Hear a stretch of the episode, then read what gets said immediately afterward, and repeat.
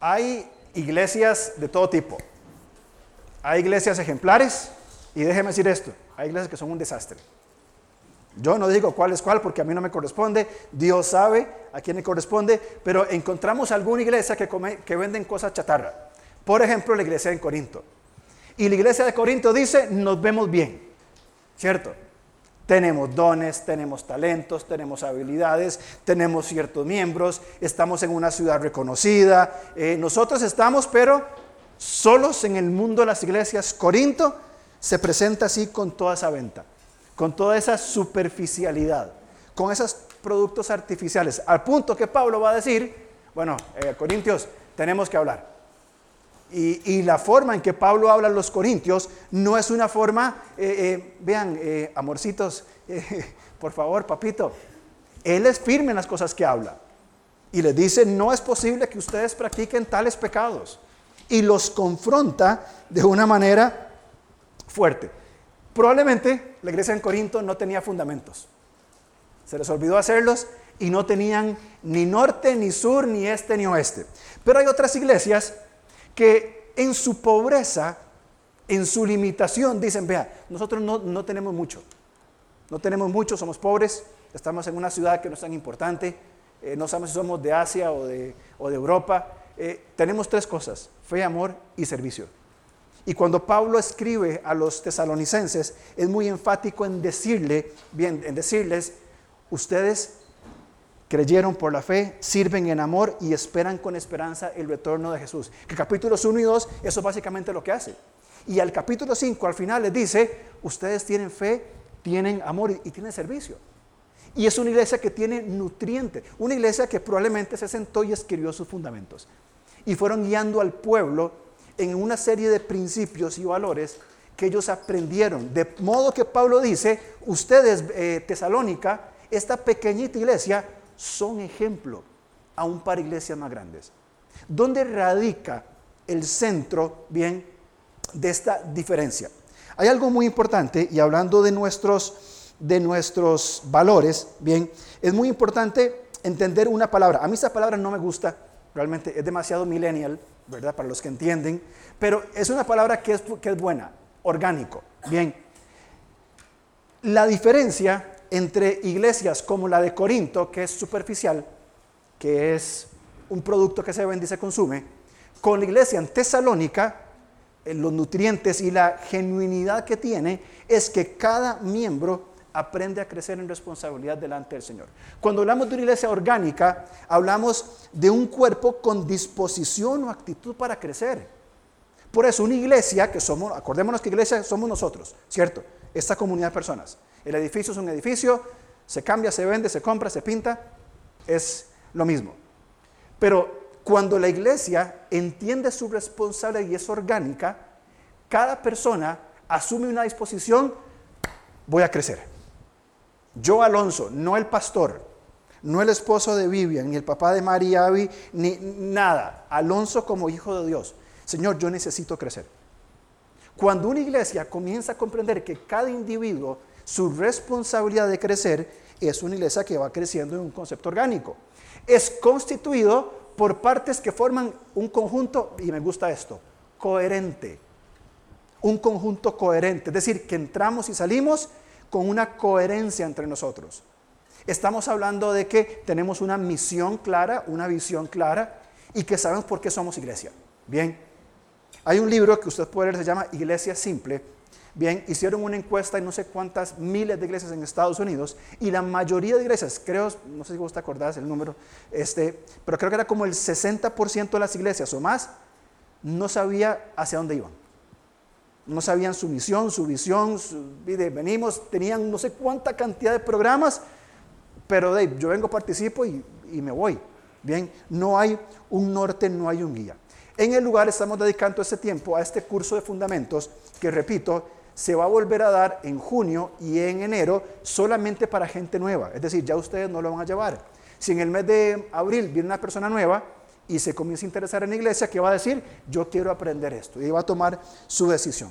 Hablamos la semana pasada de visión y misión y vamos a comenzar hoy a desarrollar algunos valores, cinco valores. Yo voy a ver unos, Erwin va a ver otros, Leo va a ver otros y vamos a desarrollar ¿Cómo accionamos nuestra iglesia? Y recordamos rápidamente nuestra misión.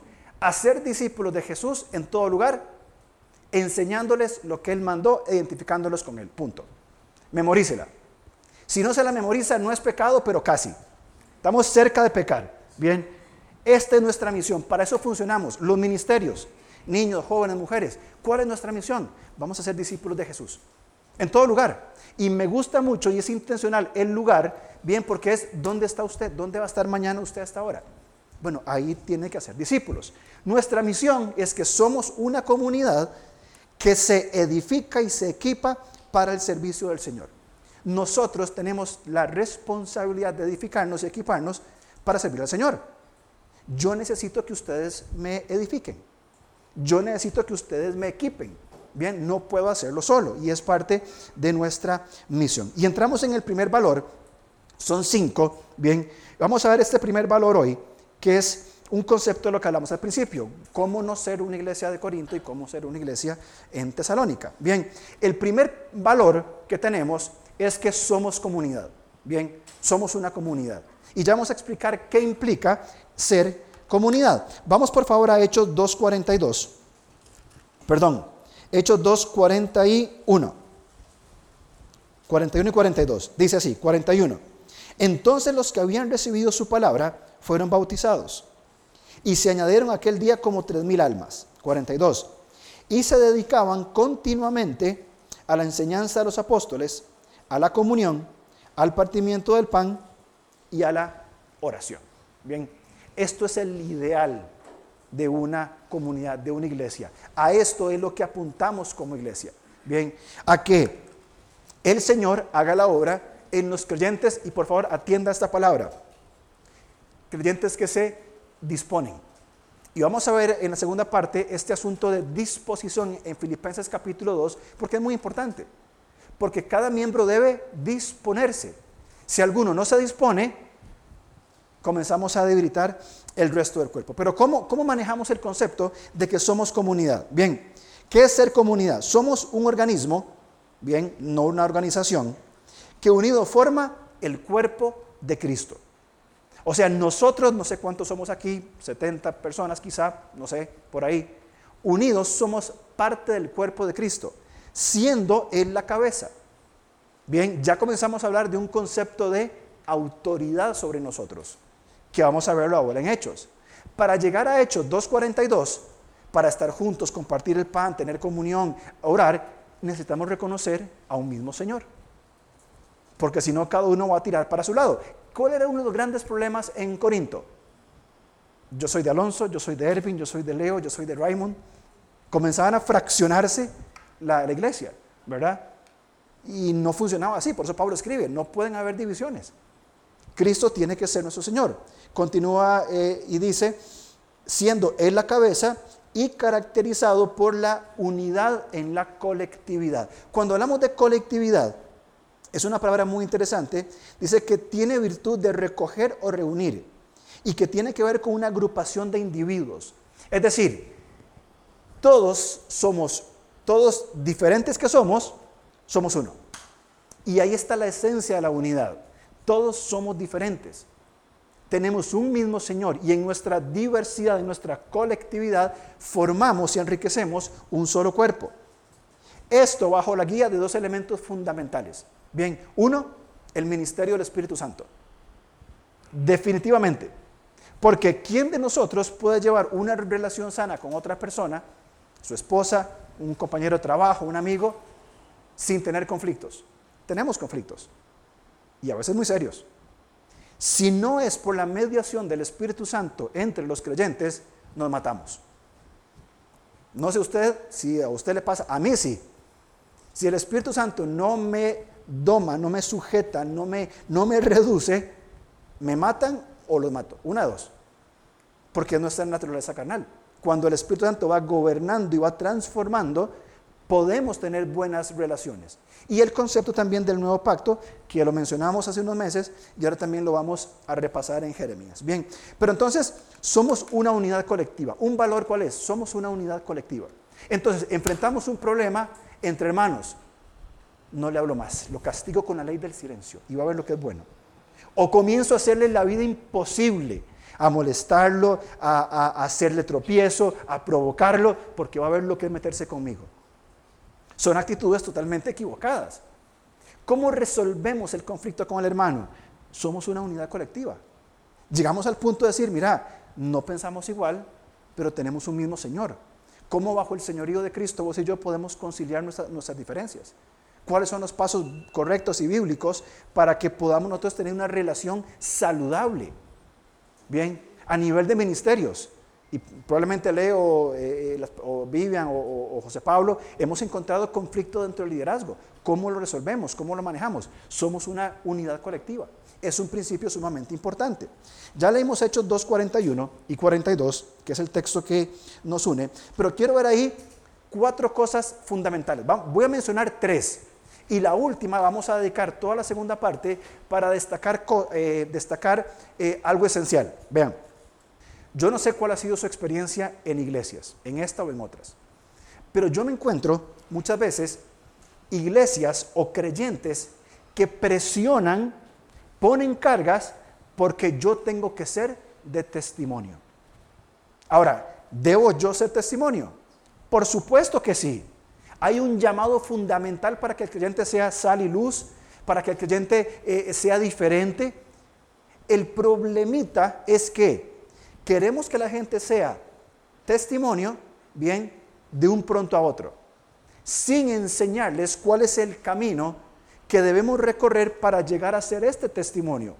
Porque, a ver, usted y yo luchamos con conflictos y con pecados. Partamos por ahí y seamos honestos. ¿Cómo llego yo a dar testimonio de algo que a mí me cuesta? Bueno, Hechos capítulos 1 y 2 nos muestra algunos, algunos elementos fundamentales de cómo estos hombres, y voy a volver a leer para ustedes el versículo 42, se dedicaban continuamente a la enseñanza de los apóstoles, enseñanza, comunión, partían el pan, comían juntos. Esta semana una persona en el grupo me dijo, ya me tomé mi cafecito con la persona que me, que, me tocaba. Yo no la conocía, pero disfruté tanto. Comenzó a ser una amistad y yo digo, Señor, qué bueno, qué, qué bien dos no se conocían, se juntaron y decían, ella no es como, como creemos que es, ¿verdad? Excelente, tenían comunión, partían el pan y la oración. ¿Cuánto oramos unos por otros genuinamente? ¿Quién de aquí entre nosotros genuinamente se detiene un día y dice, hoy voy a orar por José Pablo? ¿Quién lo hace? No me levante la mano, por favor. Lo hacemos. De decir, voy a orar por, mi, por, por, Andrei, voy a orar por Ervin, por doña Marlene. Mira, hace rato que fulano no viene, voy a preguntarle cómo está. ¿Cuánto lo hacemos? Probablemente no sean muchos que, los que lo hagan. ¿Por qué? Porque no hemos llegado al punto de decir cómo doy testimonio de preocuparme por mi hermano. No he reconocido elementos fundamentales en mi vida que necesito para decir, yo tengo que dar testimonio. Soy consciente de una necesidad que tengo en mí. Y Hechos 1 y 2 nos va a decir cuatro cosas que podemos practicar para comenzar a llegar a dar testimonio porque entendemos que es un compromiso nuestro. Yo no sé cómo es usted, pero si a mí me dicen, tiene que hacer esto, yo lo voy a hacer feliz, pero con una, con una condición. Explíqueme por qué. Un mal funcionamiento de mi cerebro, porque soy un terco, porque soy un rebelde, no importa, lo que sea. Bien, pero si yo hago algo sin sentido, me cuesta mucho. Y yo necesito, ok, vaya, cabe un pozo allá al frente. Yo voy, deme la pala. Una pregunta, ¿por qué? ¿Cuál es el objetivo? Solo, por mi paz mental, nada más. Explíqueme por qué. Hacemos el hueco. Pero ya entendimos por qué, ya entiendo por qué, ¿cierto? Cuando damos testimonio, se nos pone el peso de testimonio. ¿Por qué? Porque usted es cristiano y debe dar testimonio. Pero yo lucho con eso, me cuesta. Estoy luchando con ciertos hábitos, ciertas prácticas, hay cosas que no domino todavía. ¿Cómo puedo dar testimonio? Ok, empecemos por el principio. Para dar testimonio y que hacia una comunidad unida, empecemos por algunos elementos. Por ejemplo, empecemos por el señorío de Cristo, por el reconocimiento del señorío de Cristo. Hechos capítulo 1. Hechos capítulo 1, versículo 6. Como siempre tengo otra versión, saben la, dinámica. Hechos 1, 6 entonces los que estaban reunidos le preguntaban diciendo, Señor, ¿restaurarás eh, en este tiempo el reino de Israel? Siete. Y él les dijo, no os corresponde a vosotros saber los tiempos ni las, ocasiones, las épocas que el Padre ha fijado con su propia autoridad. 8. Pero recibiréis poder cuando el Espíritu Santo venga sobre vosotros y me seréis testigos en Jerusalén, en toda Judea, Samaria y hasta lo último, hasta los confines de la tierra. 9. Después de haber dicho esto, estas cosas, fue elevado mientras ellos miraban y una nube le recibió y le ocultó de, de sus ojos. Bien, el Señor, que había pasado 40 días hablándole del reino de Dios a sus discípulos, 40 días, qué lástima que no se registraron escritos, qué fue lo que pasó, qué se dijo, qué comieron, dónde estaban, qué actitudes hubo, qué respuestas hubo de, los, de, los doce. Pero el Señor, bien, les dijo, eh, estaban esperando el reino, ¿cuándo el reino? ¿Pero cuándo, va a ir? ¿Cuándo? ¿Cómo va a ser? Vean, como Señor les va a decir una cosa, con mucho amor, como diría Nani, con mucho respeto, a usted no le importa cuándo viene el reino. Usted necesita concentrarse en qué? En ser testigo. En ser un testigo de lo que usted vio, de lo que usted oyó, de lo que usted sintió, de lo que usted vio, un testigo del Señor Jesús. Van a ser testigos. E inmediatamente después el Señor asciende y se sienta al lado del Padre, donde está hasta el momento en que Él vuelva para buscarnos.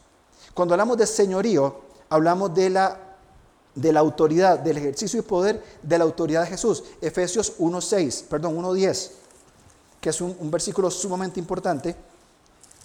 Efesios 1.10 que hace, hace varios años Edwin me lo, me lo compartió y me hablaba algunas cosas sobre este versículo, que es muy importante. Dice Efesios 1.10, con miras a una buena administración en el cumplimiento de los tiempos, es decir, reunir todas las cosas en Cristo. ¿Cuáles?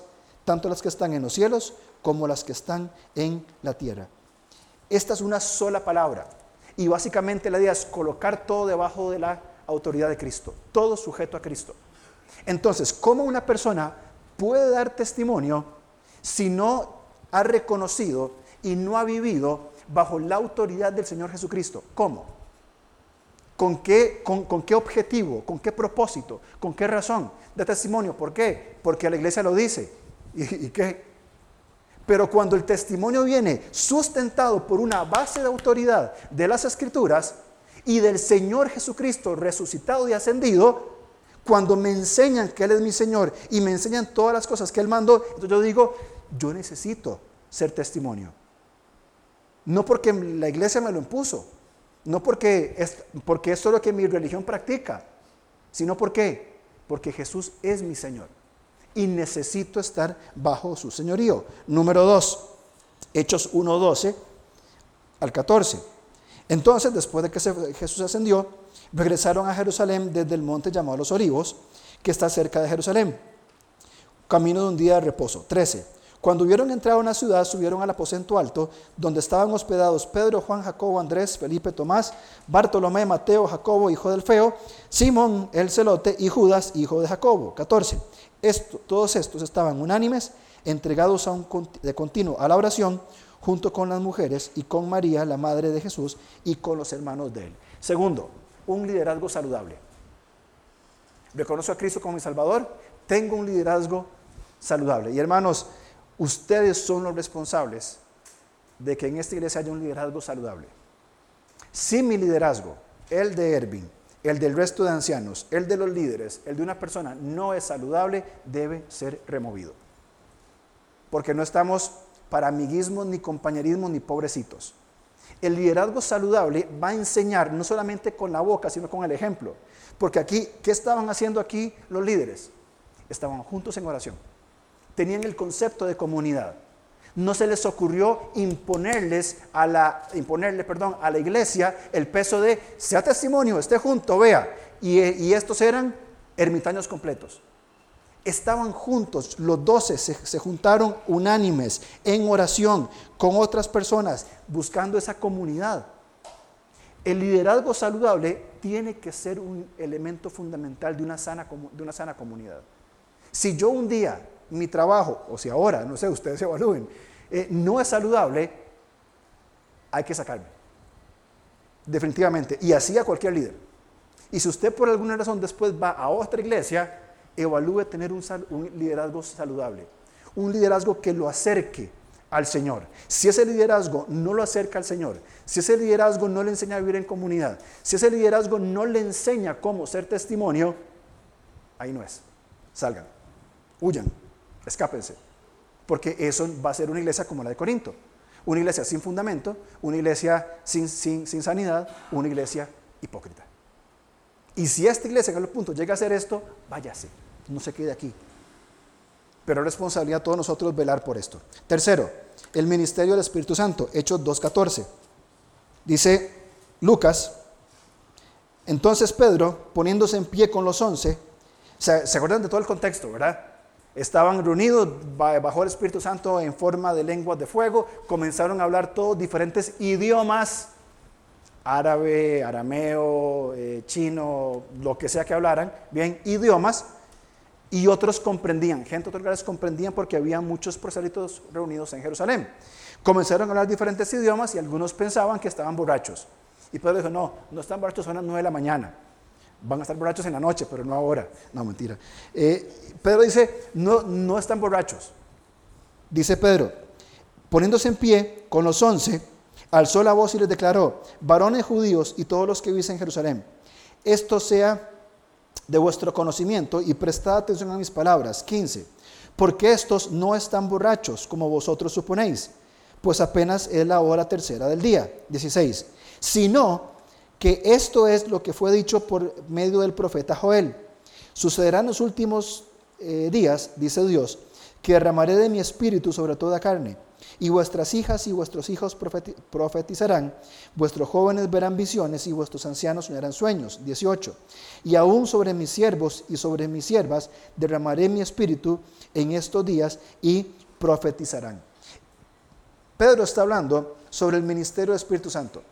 Y hay dos elementos que tenemos que considerar nosotros en cuanto al ministerio del Espíritu Santo. En primer lugar, Él nos llena. Él nos llena. Efesios 5, 18. Efesios 5, 18. Pablo en su enseñanza de cómo tenemos que andar, una vida en unidad, etcétera, todo lo que hemos hablado anteriormente, pero él va a dar una lección maravillosa. Dice en el 18, y no os embriaguéis con vino, en lo cual hay disolución, sino sed llenos del Espíritu Santo, hablando entre vosotros con salmos, himnos y cánticos espirituales, cantando y alabando con, vuestro corazón al Señor, dando siempre gracias por todo en el nombre de nuestro Señor Jesucristo, a Dios el Padre, sometiéndonos unos a otros en el temor de Cristo. Pregunta, ¿describe este ministerio, el Espíritu Santo, una vida en comunidad? Evalúelo usted. Describe esto de ser llenos de hablar entre nosotros de cierta forma, de expresar gratitud por todo lo que Él hace y la actitud de someternos unos a otros, describe una comunidad saludable. A mi entendimiento sí, lo describe. ¿Y quién genera esto en la comunidad? El Espíritu Santo.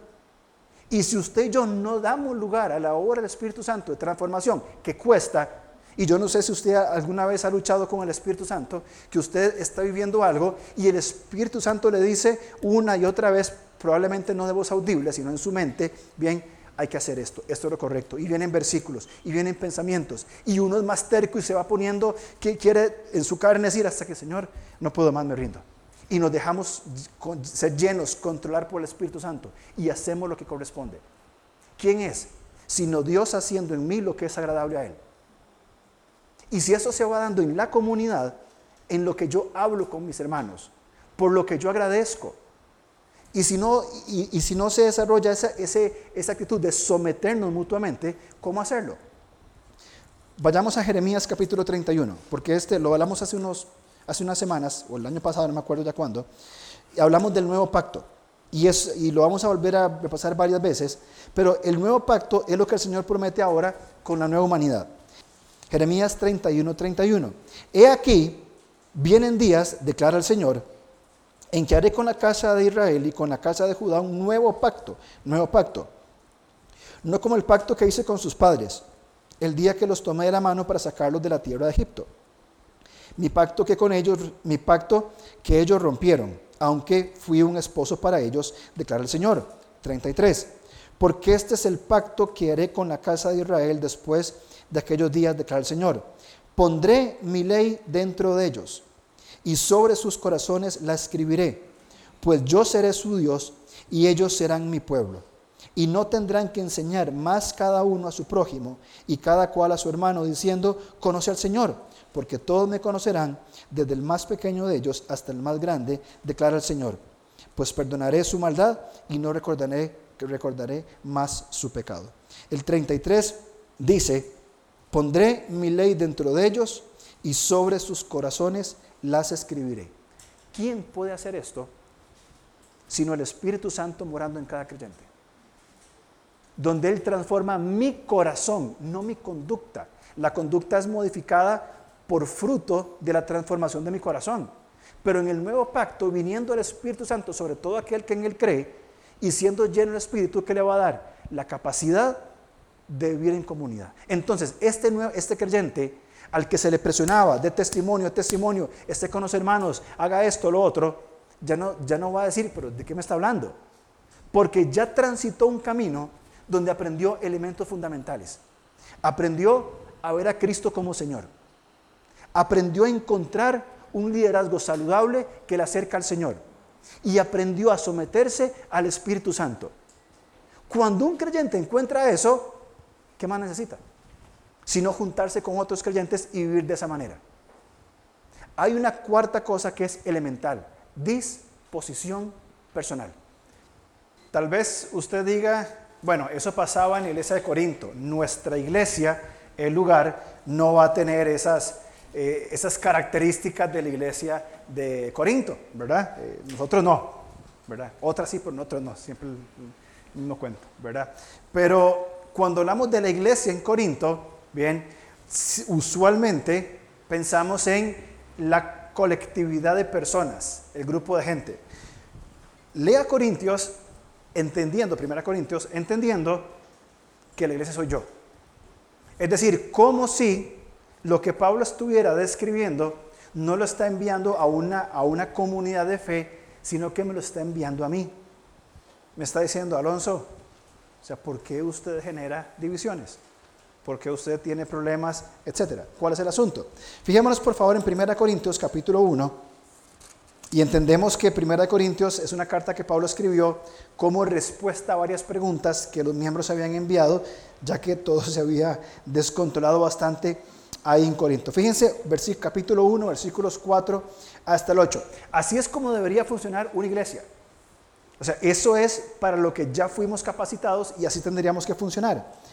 Cuatro, siempre doy gracias a mi Dios por vosotros, por la gracia de Dios que os fue dada en Cristo Jesús. Cinco, porque en todo fuisteis enriquecidos en Él, en toda palabra y en todo conocimiento. Seis, así como el testimonio acerca de Cristo que fue confirmado en vosotros. Siete, de manera que nada os falta en ningún don, esperando ansiosamente la revelación de nuestro Señor Jesucristo. Ocho, el cual también os confirmará hasta el fin, para que seáis irreprensibles en el día de nuestro Señor Jesucristo. 9. Fiel es Dios, por medio de quien fuiste llamados a la comunión con su Hijo Jesucristo, Señor nuestro. Básicamente Pablo está diciendo, así es como la iglesia tiene que funcionar. Ya fueron capacitados y Él los va a sostener hasta el final. Ese es el concepto, eso es el ideal. Así tendríamos que vivir nosotros. Bien, ya Dios nos capacitó, dio diferentes dones, dio diferentes habilidades, nos ha dado su palabra, ha abierto el espacio para la, para la comunión, ya tenemos todo. ¿Por qué no funcionamos como deberíamos funcionar? Fíjense el versículo 10. Os ruego, hermanos, por el nombre de nuestro Señor Jesucristo, que todos os pongáis de acuerdo y que no haya divisiones entre vosotros, sino que estéis enteramente unidos en un mismo sentir y en un mismo parecer. Una vez más, unidad. La iglesia funcional tendría que ser así.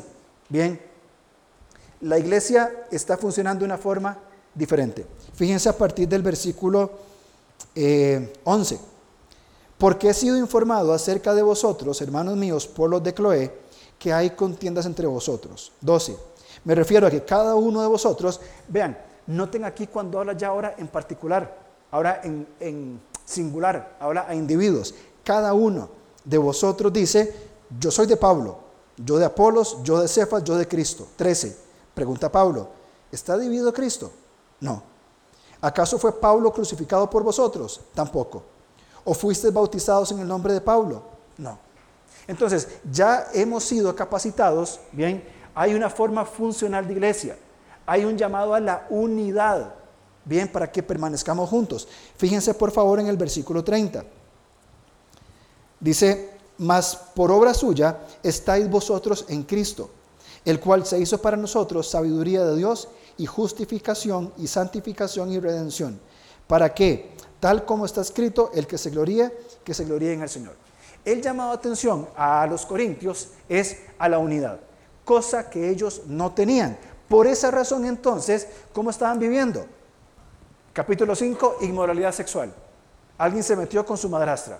Capítulo 6, tenían problemas entre los hermanos y en vez de solucionarlo entre nosotros, le pongo una denuncia legal. Hay cosas que la iglesia puede ir y poner una denuncia a los tribunales. En un tema con una persona que no es creyente o algún problema legal, pero los conflictos nuestros entre, entre los tribunales, problemas en los matrimonios, problemas que se ponían tropiezo unos a otros a, a propósito, malas prácticas en la cena del Señor, abusos, abusaban, era una fiesta de comer y lo menos que hacían era celebrar a Cristo, ignorancia de los dones espirituales, Solo querían lo más prominente. Problemas serios en la adoración de la, de la iglesia. Ignorancia doctrinal. Hablaban de que ya la resurrección había sucedido y no sé qué más cosas. Esto es fruto de una iglesia disfuncional, de una iglesia donde la unidad y la comunidad no es algo importante. Nosotros no buscamos una iglesia perfecta porque no existe. Y si, como decía el pastor chino, si encontramos una iglesia perfecta y llegamos nosotros, ya la más perfecta. Así que no buscamos una iglesia perfecta porque no existe, pero tampoco vamos a conformarnos con iglesia de Corinto. Ay, es que es lo que podemos, es que es lo que hay. ¿Qué es lo que procuramos? Una iglesia saludable que crece en comunidad. Por eso, los problemas, los roces, los conflictos son necesarios, son parte de la vida diaria. El asunto es cómo yo respondo a ese conflicto. Entonces, si yo tuve un pleito con Andrei, bien, y discutimos por algo, ¿verdad? Aquí hay dos caminos. O respondo o respondemos correctamente o no. Y el Señor ya nos capacitó con formas y habilidades para responder correctamente. Es cuando viene que la disposición personal. Porque en mi carne, en mi humanidad quiero decir, nada, ya está, se acabó nunca más, no quiero verlo. Pero en la obra transformadora del Señor, ok, yo puedo someterme uno el uno al otro, yo puedo responder correctamente y voy a procurar la reconciliación con mi hermano. Eso es una iglesia saludable y una iglesia funcional. Repetimos el valor. Ahí están, van a estar puestos gráficamente al final de la serie en diferentes lugares para que usted, para que todos lo recordemos. Somos un organismo, bien, no una organización. Aunque tenemos una figura legal, eso es, ya lo hemos hablado. Que unidos forman el cuerpo de Cristo. Somos un cuerpo, no somos la cabeza. No somos autónomos. Bien, estamos sujetos a Cristo como nuestro Señor. Él es la cabeza y nos caracterizamos por la unidad en la diversidad. Bien, eh, yo creo que he puesto otra palabra ahí, en la colectividad. Todos somos diferentes porque lamentablemente diversidad se puede mal, malentender, ¿verdad? Yo lo cambié, mm, o supuse que lo cambié, pero sí, eh, quiero usar la palabra colectividad, lamentablemente tenemos que estar en esas prácticas, una, una unidad en la colectividad. Somos varios, somos muchos, ¿cierto? Pero somos diferentes y estamos unidos, ¿ok? Bajo la guía del Espíritu Santo y el nuevo pacto que ya mencionamos en la sección anterior. ¿Qué queda? Para dar testimonio, hablamos de tres cosas. Bien, uno, reconozco el señorío de Cristo, Él es mi Señor, me someto a Él, todo sometido a Él que es la cabeza. Número dos, sigo funcionando, sigo, prosigo o sigo un liderazgo saludable. Cuando el liderazgo no es saludable y ya yo hice lo que tengo que hacer, vámonos. Bien, sea aquí, sea donde sea. Y tercero, la obra del Espíritu Santo, que Él va transformando mi corazón. Lo cuarto, disposición personal. Vean, todo lo que decimos, hacemos, suena muy lindo, suena ideal.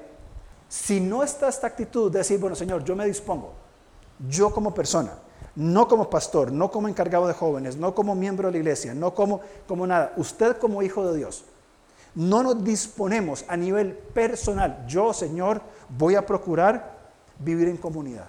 Yo voy a hacer intencionalmente, voy a procurar tener esos espacios de comunión con otros. Voy a preocuparme por la visita que vino, bien, voy a acercarme y voy a saludarla. Mi esposa me es testigo. Mucha gente que vino y se quedó, es común decir, sí, es que al principio yo llegaba, pero yo me sentaba ahí como que nadie me saluda, ¿verdad? Solos. Y eso es nuestra responsabilidad, es parte del cuerpo de Cristo. Y sea que se quede o no, es vamos a hacerlo sentir bienvenido, parte de una comunidad que estamos avanzando en una misma dirección. Bien, entonces vamos a Hechos 2, por favor, de vuelta. Y vamos a volver a leer estos versículos y ver tres, tres elementos básicos, porque quiero enfatizar más en la conclusión. Hechos 2, 41 y 42. Entonces, los que habían recibido su palabra, los, acuérdense que Pedro predicó, Pedro predicó y muchos creyeron. Tres mil personas creyeron. Eso sería un gran problema si nos sucede a nosotros, que tres mil crean, ¿verdad? va a ser muy complicado. Pero dice que recibieron su palabra, fueron bautizados y se añadieron como tres mil almas. 42.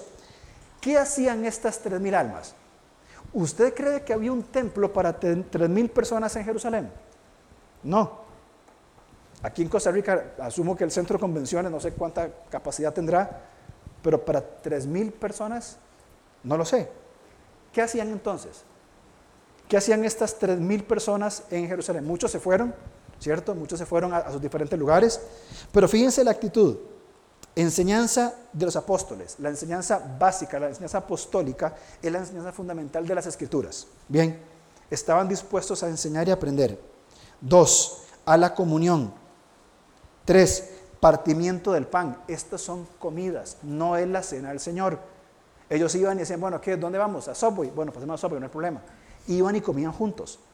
Porque las comidas, bien, y busquen a ver, las comidas son un símbolo de comunión. ¿Qué hizo Jesús con Saqueo? Saqueo, voy para tu casa. ¿A qué? ¿A qué? A comer. Hizo un banquete y a quién invitó? Publicanos y pecadores. ¿Para qué? Para que los judíos los vieran y se enojaran. No, para tener comunión con ellos. ¿Para qué tenemos el cafecito? O los grupos pequeños. Para tener comunión. Y por supuesto la oración, que ya lo enfatizamos anteriormente con con, el liderazgo. Entonces, hay tres cosas fundamentales para marcar. Primero, las convicciones. En el versículo 41, esas personas recibieron la palabra y obedecieron. Ok, Pedro, obedecimos, hemos recibido la palabra. ¿Qué sigue ahora? Bautícense. Muy bien, pum. Pedro, ya me bauticé, ¿qué sigue ahora? Muy bien. Aprenda la palabra de Dios, comparta con otros creyentes, anden juntos y oren.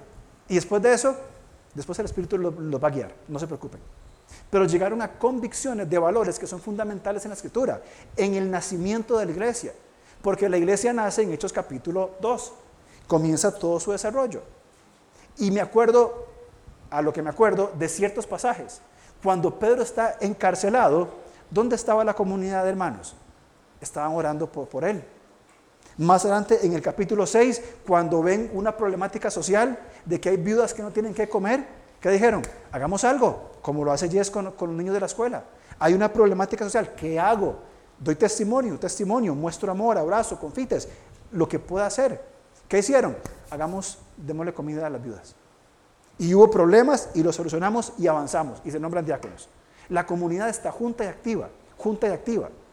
Yo pregunto, y voy a ser muy honesto, ¿de qué nos sirve a nosotros juntarnos cada domingo y que no estemos activos? ¿De qué sirve? Ahora en abril, la primera semana, viene un grupo de Estados Unidos y el pastor me preguntó, ¿qué podemos hacer para ayudarles a ustedes en la iglesia? Y estamos buscando qué hacer, ¿para qué? Para salir de las cuatro puertas y conectarnos con la comunidad. También con miembros de la iglesia, por supuesto, pero ¿cómo podemos salir y conectarnos con una comunidad? En mayo viene otro grupo como de 40 doctores. Bueno, ¿qué hacemos con 40 doctores? ¿Quién lo necesita? Muchos lugares. Vamos, llevémoslos. Porque no estamos aquí encerrados simplemente para estar sino que vamos a estar juntos, vamos a comer mucho, saludable pero mucho, vamos a tener, eh, a tener tiempo de oración, tiempo con la palabra y atender necesidades. Eso es comunidad. Es una vida orgánica, cada uno se dispone. y los grupos que vengan o nuestro ministerio, venimos lidiando con cosas. Vean, cuando venimos a servir al Señor, tal vez usted le ha pasado, viene con muchas cargas por dentro. Se peleó con su esposa, lo mordió un perro, eh, se, torció el tobillo, eh, le va mal en el, lo que sea. Y viene aquí para servir. ¿Usted cree que solamente usted tiene problemas? Probablemente los demás también vienen con los mismos asuntos. El pastor también viene cargado con problemas, no con su esposa, porque ella es única y ejemplar, por supuesto. Pero otros ciertos cientos de cargas y de conflictos. Vamos a simular y para hacer que todo esté bien. Somos una comunidad, nos sostenemos, nos apoyamos, nos, nos desarrollamos eh, juntos.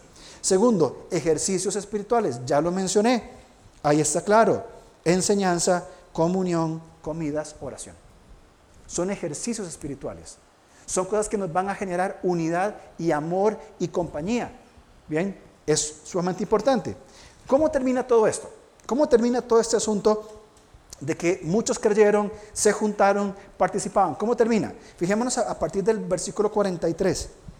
Sobrevino temor a toda persona y muchos prodigios y señales eran hechos por los apóstoles. 44. Todos los que habían creído estaban juntos, todos juntos.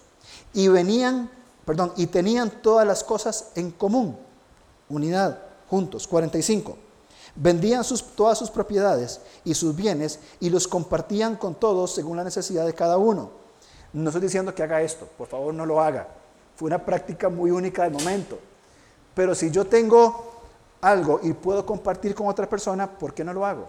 Bien, hablamos sobre los dones. 46. Día tras día, constancia. Continuaban una vez más unánimes en el templo y partiendo el pan en los hogares. Comían juntos con alegría y sencillez de corazón. Es que yo no lo invito porque yo lo que tengo son arroz y frijoles. No hay nada más rico que un plato de arroz y frijoles. No importa, o sea, es que no estamos para deleitar las multitudes. Es la comunión. Sencillez, alegría y sencillez de corazón. 47. Alabando a Dios y hallando favor con todo el pueblo. Esa es la vida de la iglesia.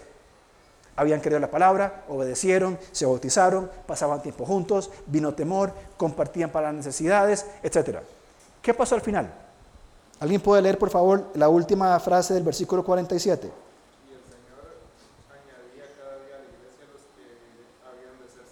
Y el Señor añadía a la iglesia los que habían de ser salvos. Cuando usted y yo como iglesia nos ocupemos de vivir en comunidad, de edificarnos mutuamente, de hacer discípulos en todo lugar, enseñándoles e identificándoles con el Señor. Cuando seamos una iglesia que equipa y, sirve y vivimos en comunidad, ¿saben qué pasa? Vamos a relajarnos porque Dios va a hacer la obra. El Señor va a hacer la obra. Él va a traer a las personas, Él va a salvarlos, Él va a santificarlos, Él los va a traer y los va a integrar a una comunidad que es un lugar seguro. Eso es lo que Él va a hacer. Lamentablemente muchas iglesias de Corinto andan buscando cómo ganar adeptos. ¿Qué hago? ¿Qué programa? ¿Qué me invento para que venga más gente? Voy a mejorar la música, la predicación, el edificio, para que venga más gente. La gente no va a venir por ahí. La gente va a venir cuando usted y yo demostremos que estamos juntos. Vamos conmigo por favor a Juan.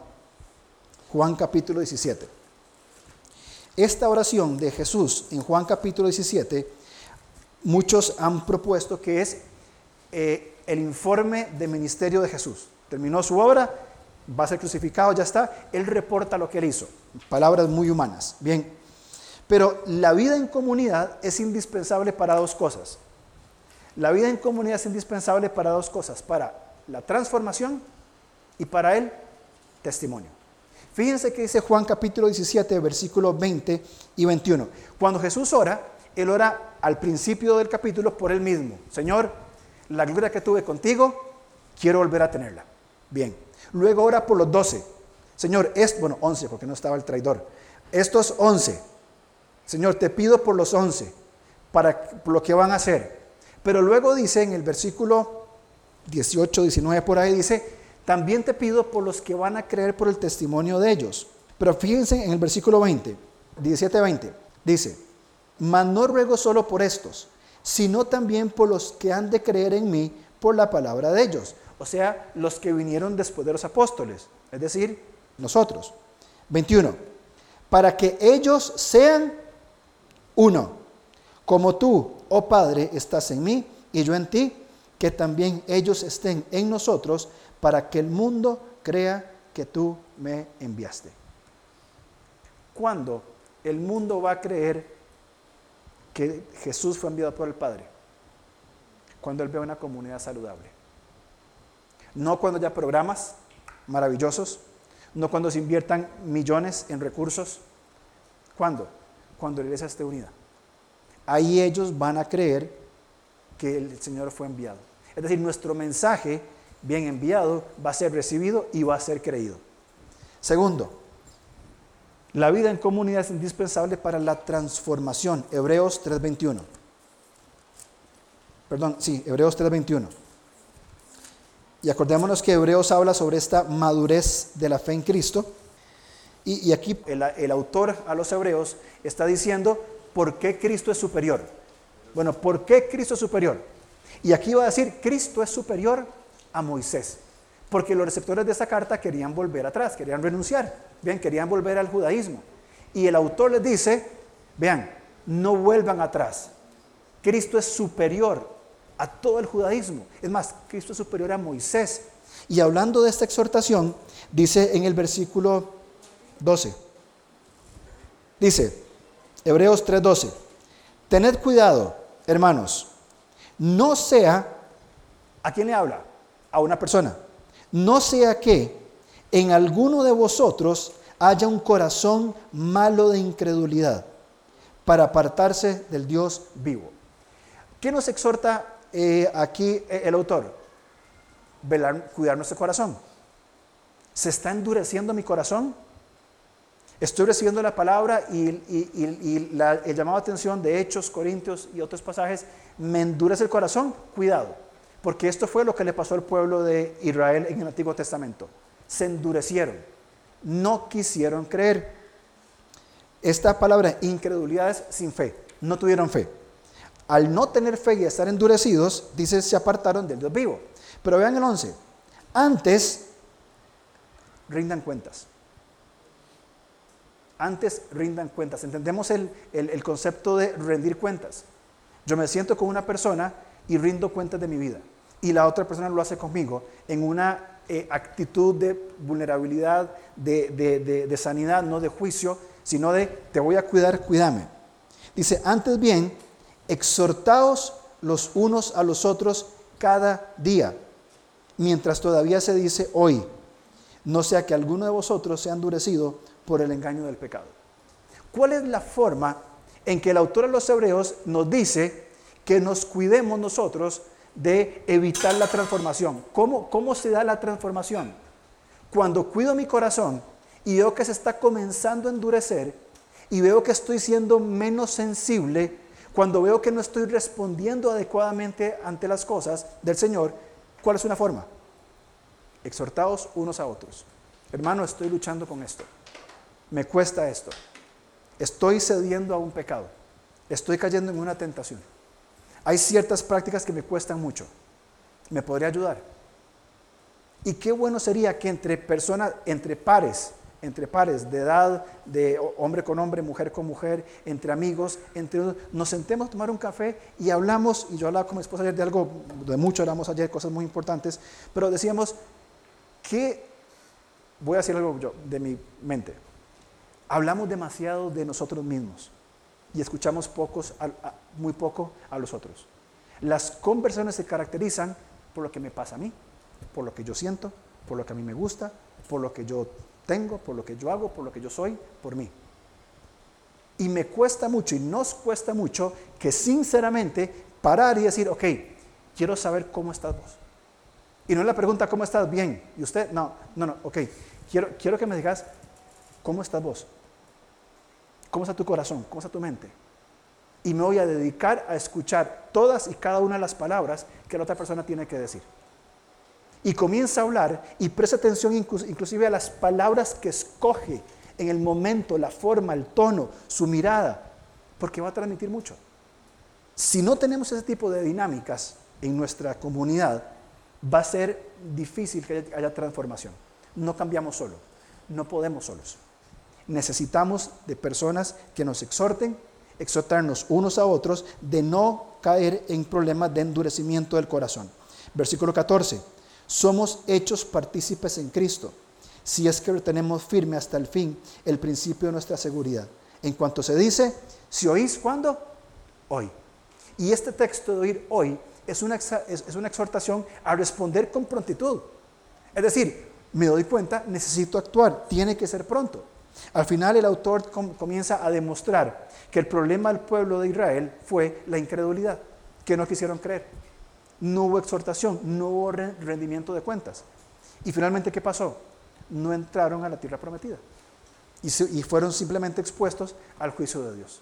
Entonces, somos una comunidad orgánica, un Señor, bien, que estamos juntos.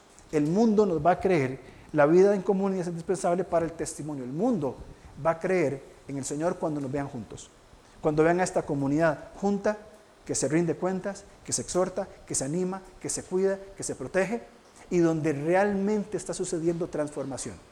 El mundo y las personas están cansados de iglesias donde no hay transformación, donde solo hay programas. Y al menos a mí no me gustaría ser parte de una iglesia, de una iglesia más, con más programas, más actividades, más cosas bonitas, pero sin transformación. Yo quiero estar en una iglesia donde haya transformación por la vida en comunidad de sus miembros. ¿De qué depende? Disposición de cada uno de nosotros y es una responsabilidad delante de Dios.